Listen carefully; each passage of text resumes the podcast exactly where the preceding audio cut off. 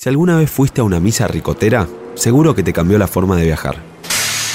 Porque cuando algo tiene un sentido importante para vos, se te pasa el cansancio y lo puedes hacer por horas, como leer un buen libro.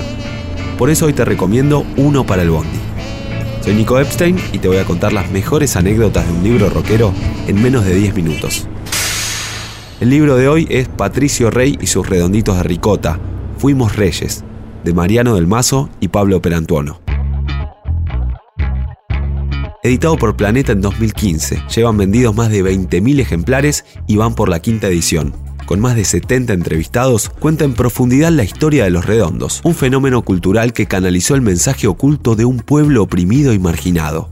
Es un libro de contextos. Explica por qué Los Redondos fue un proyecto que fermentó en época de dictadura, floreció en la primavera alfonsinista, se consolidó durante el menemismo y entró en decadencia junto con la Alianza y también le da un contexto con los movimientos artísticos internacionales. San Francisco, donde ya había germinado el Flower Power, en Nueva York y Londres, en la era post-punk y la New Wave.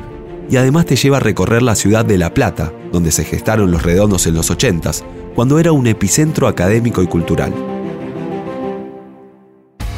Del Mazo y Perantuono lo cuentan con tanto entusiasmo que dan ganas de haber estado ahí, como dice Perantuono, en la cocina de la banda y de ser parte de esta pandilla de personajes que parecen salidos de un cómic, o mejor dicho, de un happening surrealista.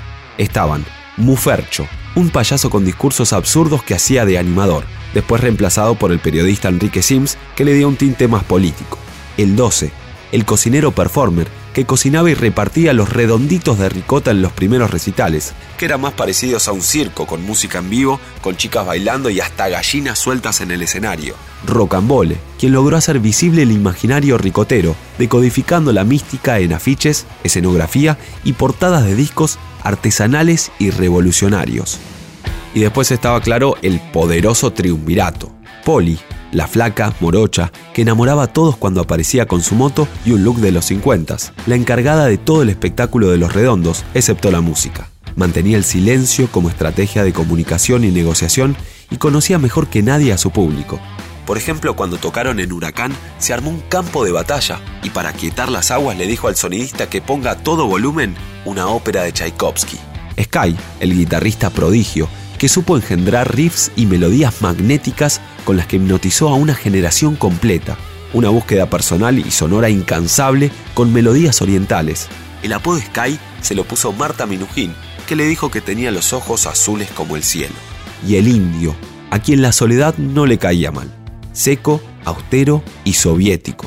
Primero le dijeron el entrerriano, después Daddy y finalmente Indio, por el icónico jugador de estudiantes Jorge Indio Solari. Para este libro, el indio decidió mantenerse invisible y termina siendo tan misterioso y enigmático como Patricio Rey. La poesía del indio describe a personajes paradójicos, ricos con almas pobres, seres marginados y malditos encerrados en refranes o haikus. El misterio hace a la leyenda, y en la leyenda de Patricio Rey se esconde el deseo de escapar de su pasado aristocrático, de familias patricias, sobre todo Sky, porque su padre era millonario, y el deseo fundamentalista de dejarlo todo y mezclarse con el pueblo. De ahí el nombre Patricio Rey, que se mezcla con algo tan mundano como los redonditos de ricota.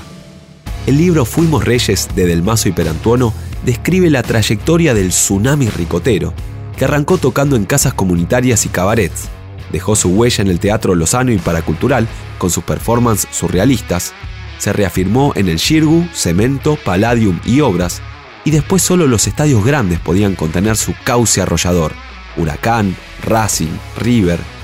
Pero dentro de ese huracán se drenaba el dolor y la violencia de los marginados, que transformaban cada oportunidad de celebrar esta misa ricotera en una catástrofe delictiva y destructiva, tanto dentro como fuera de los estadios, y obligó a la banda a alejarse de las grandes ciudades. La primera marcha del silencio realizada en Buenos Aires por el fallecimiento de Walter Bulacio. Los estudiantes y los jóvenes fuimos presa de represión por parte de la policía. Hace 10 años ya, 10 años. Y los asesinos están sueltos y está el cariño genuino de la abuelita y de los amigos Por eso teníamos ganas hoy, sin más palabras, dedicarle este tema a Walter. La muerte de Walter Bulacio divide al libro en dos, como también lo hizo en la historia de los redondos. Fueron presos de la política sucia de los medios, denunciada metafóricamente en esta canción, la B-Rap.